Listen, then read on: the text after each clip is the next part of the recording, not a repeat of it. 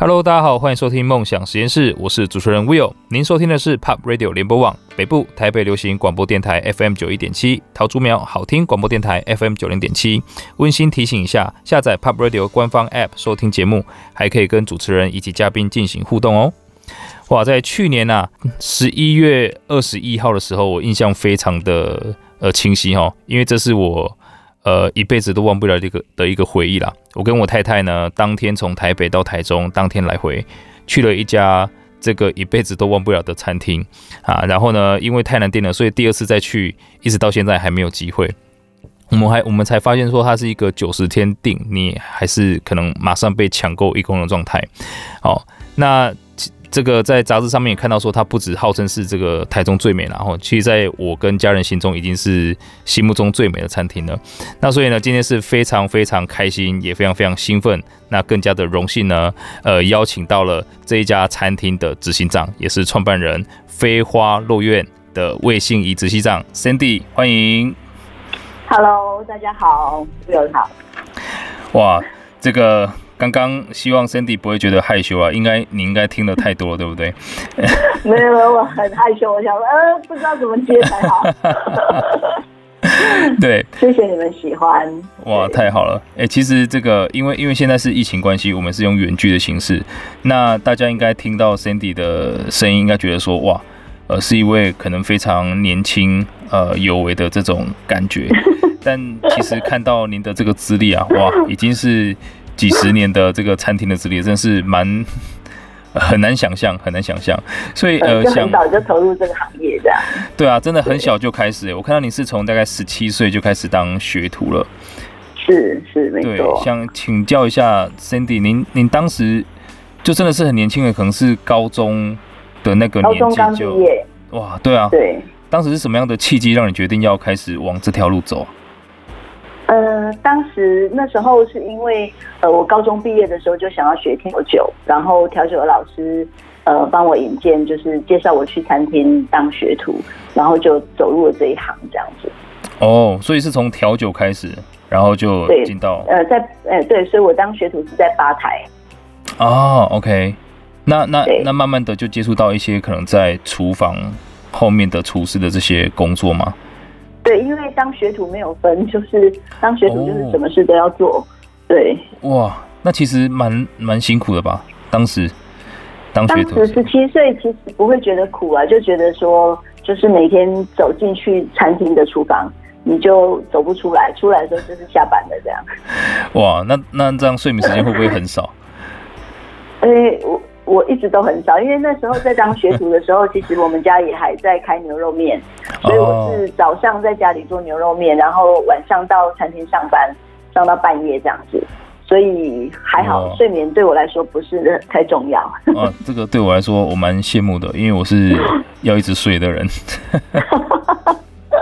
哎、欸，所以呃，Sandy 像像您这样从很年轻就开始当学徒，其实应该呃也看到很多人。从学徒开始，可是应该也蛮多人就放弃了。您是怎么样一直就这样坚持走走走到今天的？嗯、对，其实其实对你这样问，我就想说，回过头来想，好像那个时候认识的朋友，到现在很少人还持续在这一行。那我觉得一直在这条路上，嗯、呃，我觉得投入这个行业真的蛮有趣的。就是你在不管你在换不同的工作，或者是在呃不同的位置，你就觉得一直。有很多，呃，常常会有很很新鲜的感觉，然后每天都有一些不同的挑战，就觉得哎，怎么那么有趣？每天都有一个破关的感受。哇！而且其实，在台湾这个产业也算是蛮蛮竞争的啦。嗯，真的。那那其实从您当时的这个经历，从学徒开始到后面，其实开您也开始创业啊。那甚至我看到说，您还后面开了洗衣店，也有一些不错的这个收益。啊、那其实这个就很赚钱了。为什么还要把洗衣店关掉，又回到呃餐饮行业来？这么竞争，这么辛苦？呃、对，因为从十七岁，我记得那时候，因为当一个小学徒，你就是那那个年代的师傅是不太会主动教你的。你只能用偷学，那你在偷学的时候，就会心里面就有很多感触嘛，就想哎，有一天如果有一天我有有机会，我有能力可以创业的时候，我想要做一个什么样的餐饮业这样子。那时候就埋下这个种子。然后后来有一度我是去呃当业务，业务当完之后，我就在当业务的时候我就开了洗衣店。那那时候的投币式洗衣店就觉得，哎，反正我可以就丢着啊，然后下班再去再去整理就好了，这样。那那那那个年代的洗衣店是蛮还蛮赚钱的，就一个被动收入的概念。对对对对。那我觉得那时候洗衣店会赚钱，还有另外一个原因，是因为当大家都是投币式，就是呃钱投了人就走了嘛，嗯，然后等下班再去拿再去收他洗的衣服。当那个时候的时代背景是这样子，那我那时候就做了一个一个想法是，如果我这样子的话，那我一天就只能收到那个四十块，可能就七八个小时只有一次，一次一个人可以使用这样。那我那时候就请了一个工读生去帮客人把这个洗好的衣服拿起来，让这个呃呃回转的几率更高一点，所以才在那边赚到钱。哦，就是周转率可以增加的概念。对，是就让周转率增加嘛。那增加之后。呃，心里面其实还是有那个当时想要创业的一个、嗯、那个梦想，所以在我找到第一个第一个餐厅的地点的时候，我就觉得哇，这个点真的太棒了，好像可以实现我那时候十七岁的那个小小的那个开店的种子这样。然后开了店之后才发现哇，没那么容易，那钱不够怎么办？只好把那个赚钱的店卖掉，是这样子。哇。所以当时开的那个是一个很很有那个少女情怀城堡的一个西餐厅，是吗？呃，是是是，哇，那时候开的那个西餐厅就就很有仪式感了。所以你在开了那家那那个餐厅之后，其实也也从你刚刚提到说，好像跟本来想象的不一样。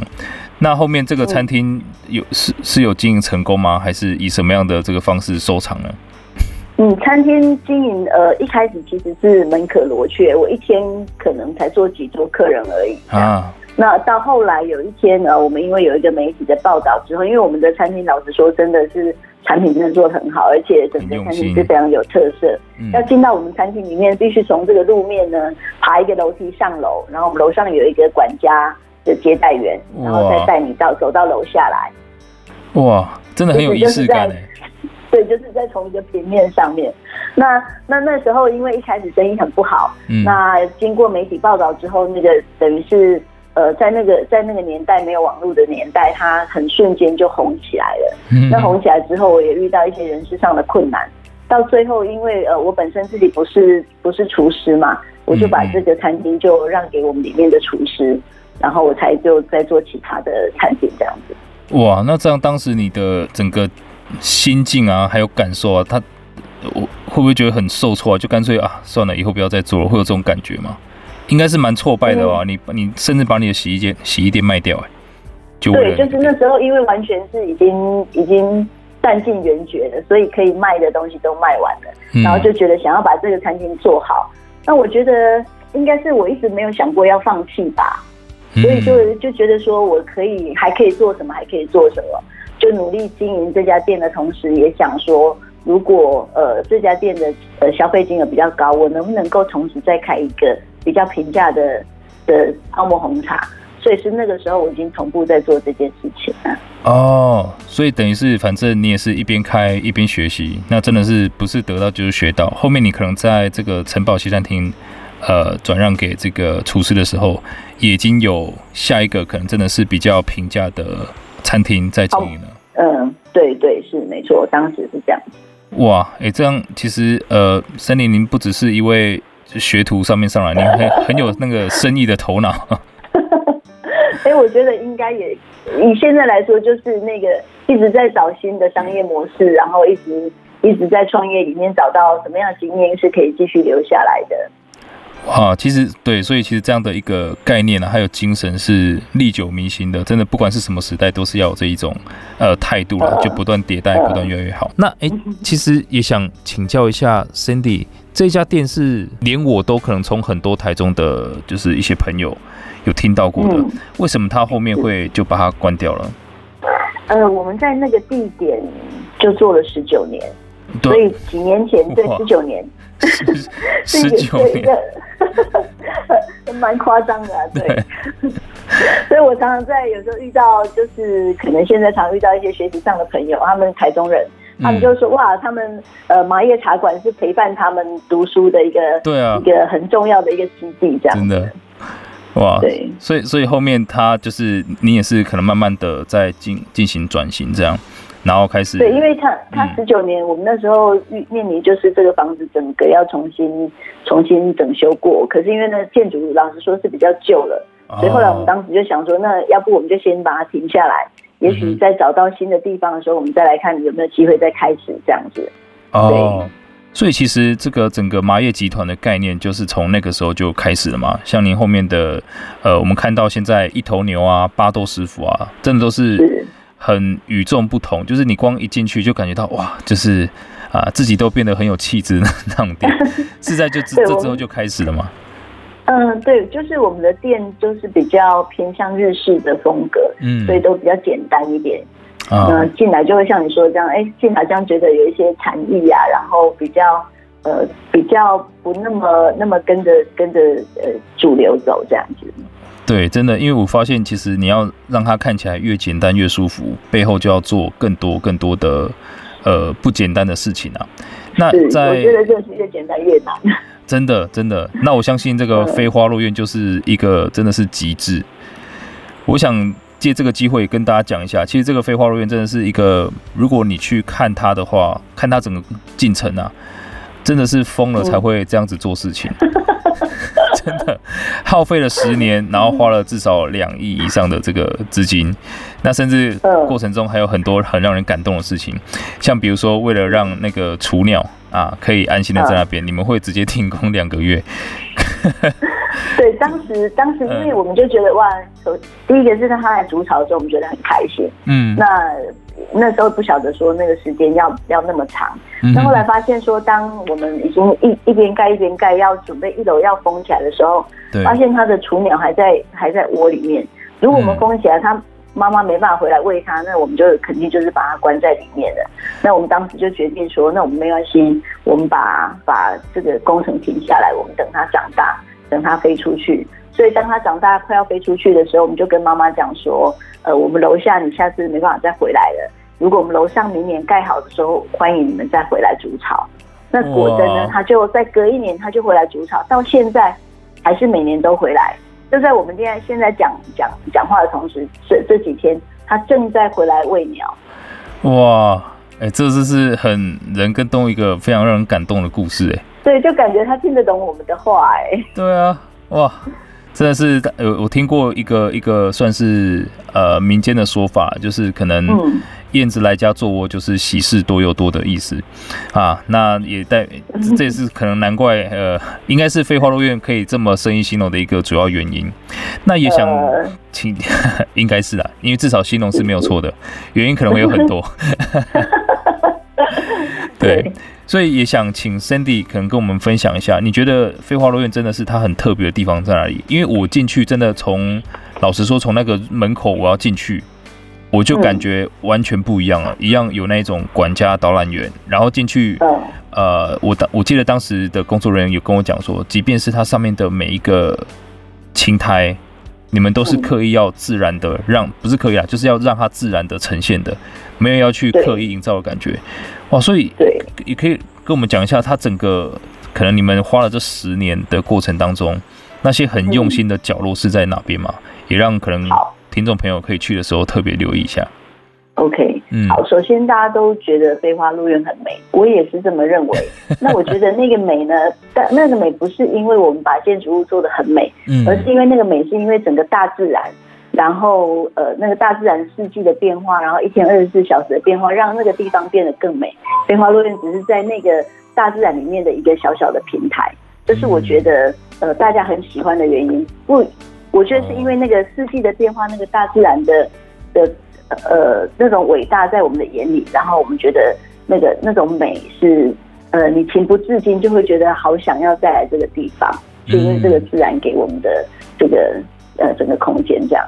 那我们在当时在做在做这个飞花落叶，为什么会花了十年？其实有很多，除了燕子之外，还有很多很多很小的细节，可以不用这样子做的。但是我们希望，呃，让时间来为这个地方说故事。所以就包括你刚刚说到那个青苔，我们一走进门进来，在我们的右手边有一个有一片像是瀑布一样的石墙。是。那这一片山水呢？呃，我们在刚开始做这些叠这个石头叠成一个瀑布形状，就叠了很久。我们常常一颗一天呢叠不到一颗石头。哇！为什么会一天叠不到一颗石头？就是呃呃，因为石头我们买回来的时候它是很多一大堆，那我们要先理出来说，呃，适合放上去的形状、大小、比例。那每一颗石头跟石头的中间呢，我们要留下多少的缝隙，让水流下来的时候，水的速度啊，水的声音啊，跟水花溅起来的角度，是让走进来的人不会觉得干扰。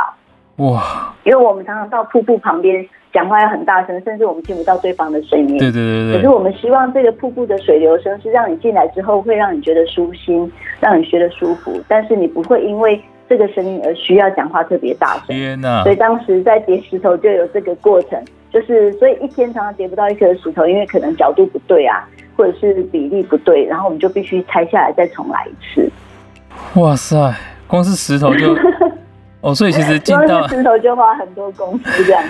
对啊，就是等于 我们其实进到里面的第一步，就真的要完全就是啊肃然起敬啊，不只是说感觉到很舒服，就是要真的知道。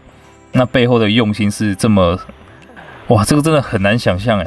对，就是就是花了很多心思去想象，呃，当客人走进来的时候，我们想要给客人能不能够在他一进来之后就觉得他来到了一个世外桃源，然后他开始有一个放松的心情。所以就包括你刚刚，嗯，刚刚说，哎，一走进来就看到那个青苔。我们在开幕的前一年呢，石头搭好之后，我们就开始放水。嗯嗯，放水，呃，因为连工人都说现在没有客人，你为什么要放水？这很浪费水啊！这样，那可是那那个时候就是因为要一直放水，然后让这个石头呢很自然，像在大自然一样，慢慢把它的青苔长出来。它都不是人工的，是它因为水流的时间长了啊，呃，因为日晒，所以它青苔慢慢的长出来。所以当那时候，我记得你二零二零二一年来的时候，已经是一个很自然的青苔的样子。那是因为我们在提前一年，我们就已经放水，让它慢慢长出那个呃，像像像在大自然里面看到的模样。天呐，各位，这像是一位厨师 呃应该知道的事情吗？我觉得这太恐怖了。那更没讲，其实进到里面呃，整个可能木，然后还有竹石，还有泥这些，真的都很用心。就是就是我。呃，我我其实进去真的有一种做到极致的感觉。那因为在山上嘛，你看出去那个山景，就觉得哦，就瞬间整个人就是整个很很 calm 这样。那，就是一直希望说这个地方做，即便做好了，它还是能够跟这个整个大自然融为一体。嗯、所以它的色系也好，建材也好，就是呃，能希望能够它跟这个整个大自然是融入的这样。哇。哎、欸，那这样像像其实当然环境是一个很重要很重要的部分啊。就是我们其实进到里面就已经还没见到美食就被疗愈了。那 那那要再加上您的这个菜单也也是就呃无算是无菜单啊，就是你们去设计菜单的。那也是根据四季不断的去这个迭代，会去做改变。对对啊，你们你们在可能菜单设计上会不会有那一种可能呃灵感没了的这这一种状况发生？这怎么应对？嗯，因为我们团队人很多，所以我们每次在设计菜单的时候，我们会呃，第一个当然是依照依照这个节气呃这个季节去看这个季节最好吃的食材，我们来运用它。那再来就是因为呃一个套餐里面我们有十道菜，那我们厨师可能会就他自己最擅长的部分呢提出一些想法，那我们大家一起共同去激荡出这整套菜的脉络，然后这整套菜的呃我们想要传达的概念。那就像我们这一次这个春夏的菜单，我们想要传达的概念是去郊游，就是春天嘛，也是想象以前小时候我们就喜欢这个提着这个野餐篮啊，然后到这个山里面的瀑布下面啊，然后生起火来烤肉，所以我们就把这个意境呢，提着提篮去野餐啊，然后在呃水的旁边呢有一点水草，然后呃在在在泥巴地上面呢，可能荷叶一掀开，下面就有鱼跑出来，就把这样子的画面呢做在这一套的菜单里面。那到最后还要去这个在溪边烤肉，所以要有烤肉的香气，然后还要有那种酸酸甜甜，就是我们在搭车搭车去到山上的时候，可能在身上要带个话梅呀，那酸酸甜甜的来做结尾。哇塞，我我们 还没有吃到，但是我们现场所有同仁已经都流口水了 啊。我相信所有的听众朋友也是一样，所以大家赶快抓紧时间，一定要去订一下。对，赶快来春天来我们的餐桌上小旅行。那其实刚刚从 Sandy 的介绍当中啊，我们已经对这个夏季菜单流口水了哈。我相信可能各位的听众朋友也都很想去一下。那但是这个毕竟是可能从 Sandy 经营者的角色来看，我。更加好奇的事情是，我记得当时去的时候，老实说，他每一位工作人员也都可以在当下的把可能整个环境的导览啊，甚至菜单的介绍啊，都介绍到跟刚刚 Sandy 一样，就是充满了热情，然后就是让你马上口水流出来。哎，Sandy，您在就是可能对于工作人员这方面的这个培育啊，或者是经营，有没有特别的心法要分享给大家？我觉得这个很难得哎。呃，对，所以我觉得。呃，这是大家觉得进来到这里是呃很喜欢的地方，是我觉得我们的所有的服务人员，嗯，他都会跟大家分享一个呃飞花落院关于飞花落院的故事。嗯、那这个故事是就是在这里发生的一草一木这样子。那我觉得呃这也是从我们刚刚说一开始说我们经营麻叶茶馆，嗯、那个时候一杯泡沫红茶四十块，嗯、那到现在做飞花落院一个餐平均大概四千块。我觉得从四十块走到四千块这个过程里面，我们让所有的团队一直不断的升级，从呃餐饮的业态也好的形态的改变啊，然后训练的这种力道，我们都一直让他呃一次一次的进步。那包括你刚刚说呃呃来的时候听到我们的导览员，你知道我们那时候在做这样训练的时候。呃，因为我们希望飞花落院是一种款待的精神，就是好像客人来到我们家做客一样嘛。嗯嗯嗯。对，那那时候我就呃，大家在练习说要怎么跟客人导览，怎么跟客人说菜的时候，我就一直觉得哇，怎么办呢？你这样好像背书哦，我觉得现在好难过这样。然后我们常常他们一个人就要被打枪个三四十次。那、嗯、有一天呢，我就真的就一直找不到方法，我就觉得。怎么办？这样子我们要怎么开？怎么开店？哦，嗯，你们都只是在背书，那我们到每个地方去，很有可能我们会遇到这样子的服务，那就没有飞花落院的味道了。嗯，然后我就跟大家分享说，我我就再跟大家重新讲一下当时为什么要做飞花落院。呃，我们希望这个飞花落院是能够提供给大家的是一个很轻松来到这里可以放松的地方。那到哪里可以放松呢？就是到自己的家里是最放松。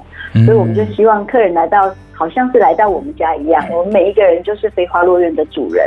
那主人就是告诉客人，哎，今天我们家哪里开花了？今天我们哪一哪哪一条鱼啊？它今天长大了，或者是它今天生了小 baby 了。那告诉很自然的告诉客人这个故事，因为我们是这里的主人。嗯哼哼。可是呃，讲完之后，我觉得好像没有什么改变。后来我就想，我就问大家说，哎，那你们家里有没有招待客人的经验？这样子。嗯。结果一问之下。才发现哇，那是我们那个年代，以前小时候，我爸爸常常会带很多客人回来。对，所以爸爸如果说，哎，哪一个叔叔伯伯要来了，我们就要开始在家里煮水啊，切水果啊，准备茶叶茶具啊，是，就是要当一个主人的样子。可是我们现在很多人的家，呃，我们不太带客人回家了，我们可能约在外面喝咖啡。那我们可能在大楼里面有一个交易厅，所以呃，现在的孩子们他们比较不晓得怎么当主人。对，对，后来我。找到哦，原来是这样，那我就开始跟他们讲小时候我们在做什么事情，当一个主人要怎么做啊，怎么跟客人互动，怎么跟客人招呼。所以也因为这些调整，一直不断的的重来再重来的过程，才能够在那一天 Will 来的时候，你可以感受到，哎，服务人好像。好像就是自己家的弟弟妹妹啊，或者是朋友的讲话这样子，嗯，他不是呃需要九十度的毕恭毕敬，而是他是很自然的，好像哎，你来我们家，你上次来过了，我跟你讲，你今天来不一样啊，今天我们的兰花已经开花了哦。哦，哇，对，因为我我其实感觉到最不一样的地方，不是说台湾传统那一种，呃，就是服务业那一种一定要对大家毕恭毕敬，而是。嗯每一个人都是很有归属感跟荣誉感的那一种概念在，所以他可以很自然的做出这些，呃，就是很很生动啊，很活泼，并且很热情的这些介绍。啊，所以哦，这个这个可能我我要特别跟 Cindy 姐这个学一下了哈，就是更加的去关心说在前线的伙伴们啊，他们的状况，还有他们可能像您有注意到，就是大家现在年轻人都不是像我们以前家里面做客那一种样子的，真的要去观察到这一些。对，后来才对发现这个、哦、这个破口的时候，我就觉得哇，终于找到一个方法，不然大家 也也觉得为什么我怎么讲都觉得跟跟我想要的的那种目标。还距离还很远，嗯，他们不知道发生什么事。哦，哇，这个真的是对我来说很有启发。哎，那这样像 Cindy 您跟先生啊，就其实老实说，这样二十几年来也开了超级多家店。那是像 像这个废话录音，又是又是要这么用心，这么真的很投入在经营。我也想问一下，嗯，那您自己在可能家庭方面啊，小孩子的这些呃教育，您是什么样的一个概念呢？呃。小孩子的部分，因为我我从小我妈妈的，因为我妈妈也很忙，所以我们从小就都是一个很独立的，是很独立的过长长大这样子，所以我觉得那是一种影响吧。我觉得那时候我们我们的父母也是这样给我们很很自由的发展，所以我也是这样子对小孩。呃，如果讲自由一点，应该就是放牛吃草吧。就像他们，就是我们从小就训练他们，就是你出去的时候应该要。要呃自己要能够照顾自己啊，然后大概嗯，就你要有能力先想好你自己要做什么事，嗯、然后为你自己做的决定负责任。我觉得这是最重要的。所以你们会有那一种，就是哦，你看爸爸妈妈，我们餐厅做这么成功，以后你们要继承衣钵，或者是说啊，完全没有，完全没有。那会说 那一种呃，爸妈，你看我们做餐厅很辛苦，你们要好好读书，也会这样吗？也也也不会，也不会，因为我也。对，我们不能把把自己不会的，然后自己做不好的，要要求我们的孩子做到。我觉得他们有他们自己的个体呀、啊，对、嗯，所以就做他们自己觉得喜欢的事情。就像你刚刚问我说，为什么喜欢呃，会一直做这个？因为我觉得在这里面找到乐趣，是因为我先找到乐趣，然后才不断的有热情去让他有做很多不一样的创新。那我觉得对小孩应该也是一样，如果他对这个部分没有兴趣，就做他有兴趣的事。哇！你要开心快乐，你才会就就面对挑战的时候，你就会觉得好像呃呃越来越成有成长的力道这样子。哎、欸，其实 Cindy 讲的这一些，老实说，真的都是教科书级别的这种观点。可是我相信很多爸妈都知道，但就是做不到。这一次，我觉得我可能接下来要跟 Cindy 好好取经。我现在是三个小孩，但他们都还小，那我就很难想象说，像您您呃之前提到说，像您的小孩出去可能。呃，自己去当背包客啊，去旅行啊，然后自己去搭顺风车，哇，这个您还可以放手让他去做，我想象不到这种事情。因为呃呃，我的小孩第一个他比较独立，那第二个他我们就是就是互相都有充分的信任感。那他要出去旅行之前，他会先跟我说他是不是要去旅行，啊、那我就知道他的定位这样子。那我就说你就是注意安全就好，都那么大了。因为我的小孩老大已经二十岁了，嗯，他从十七岁开始出国，他就会有一个会喜欢做这样子的呃搭便车的的行的这种行为。那这一次就更特别，是他从福冈搭便车到东回东京这样子。那他沿路呢，就就自己在交流道啊，然后在自己休息站啊，然后自己做那个做一个牌子，他想要往哪个方向。他甚至呢，还在搭便车的时候，人家载他，我忘记从哪个地方，然后载他到大阪。那是到了大阪之后，请他吃完晚餐之后，还给他一万块日币。哇，也太酷了吧！对，然后跟他说你要吃好一点这样子。哎、欸，就觉得嗯很特别啦，很特别。我觉得这是一个，我觉得人生会有这样的经历，应该嗯不那么容易。然后他愿意去尝试，我们就呃当父母的就是支持啊。对，而且其实支持不不是说真的要做到什么，就是你愿意放开心，反而对他来说是最大的鼓励，对不对？对，因为他们有太多零用钱可以去旅行。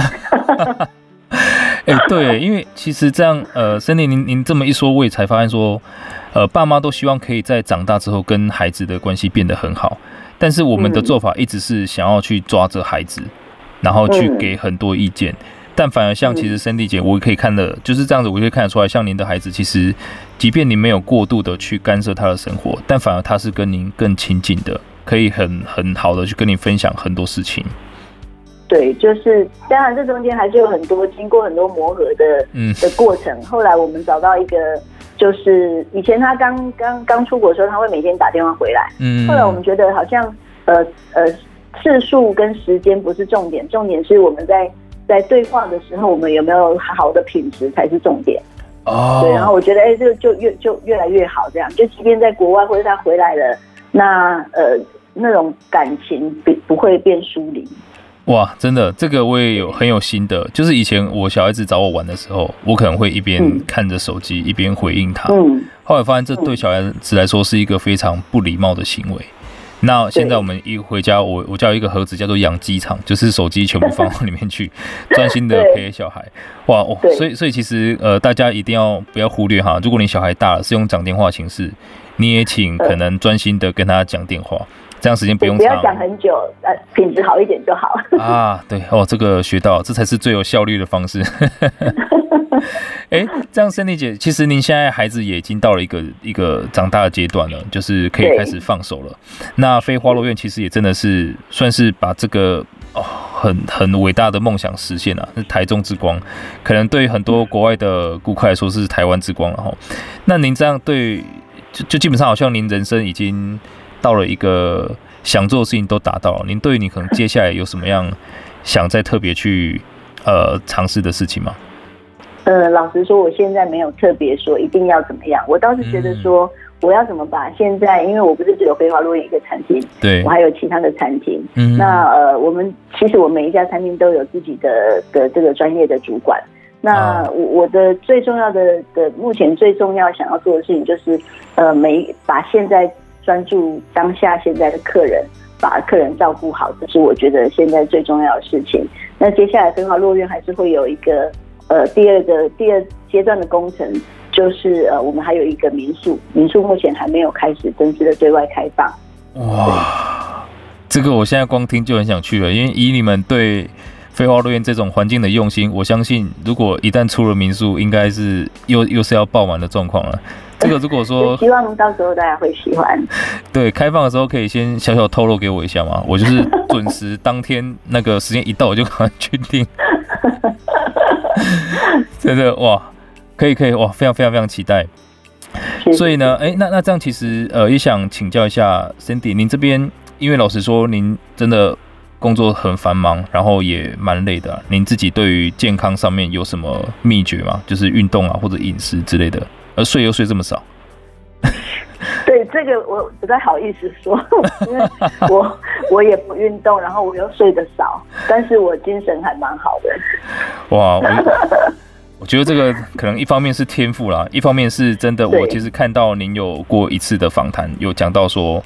呃，我也是我观察到的事情，就是其实在面对任何人啊，包含可能您的这个餐厅有很多达官贵人啊等等的，那甚至到您在面对您的一线的这些同事啊伙伴，您都是用呃一贯的这个态度，就是很很做自己。那您自己就是尊重所有在外面的人，就像您尊重呃那个环境一样。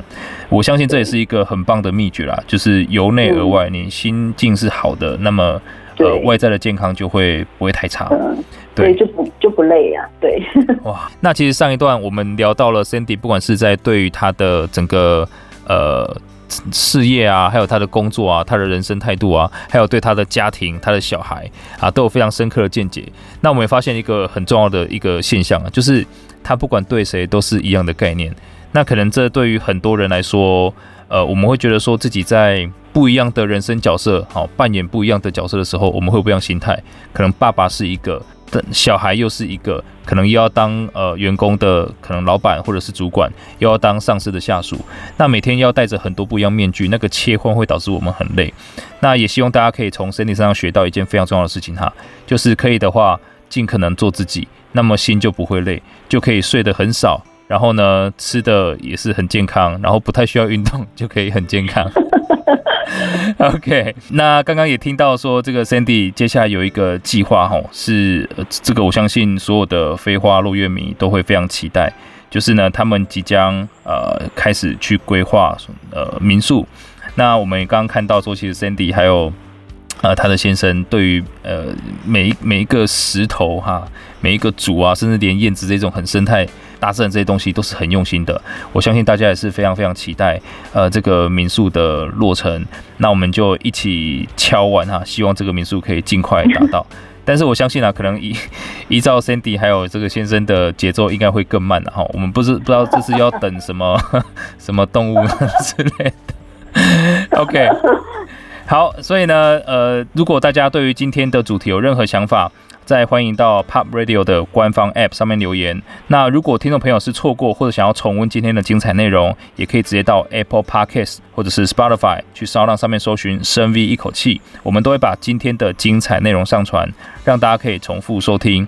那刚刚呃，Cindy 也有提到说，其实、呃、疫情的关系哈，很多人是取消定位的、啊，所以在八月份之前应该都还有位置。如果你希望可以赶快去的话，呃，应该 Cindy 您在这段时间都会在台中那那边吗？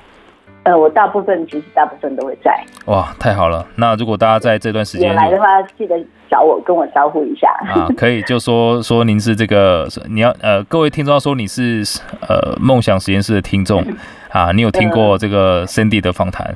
那么我相信 Sandy 应该会多给你一张名片。我 不敢乱承诺。OK，好，那就希望大家可以好好的去享受人生啊，追求你的梦想。那更重要的事情是，也借由像废话录音这样的地方去看一看，呃，有更多人是在用。就不计一切代价就完成心目中最好的那个样子。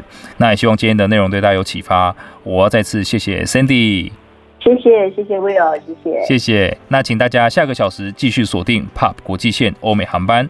下周六的下午四点，我们空中再会啦，拜拜，谢谢 Sandy，拜拜。拜拜。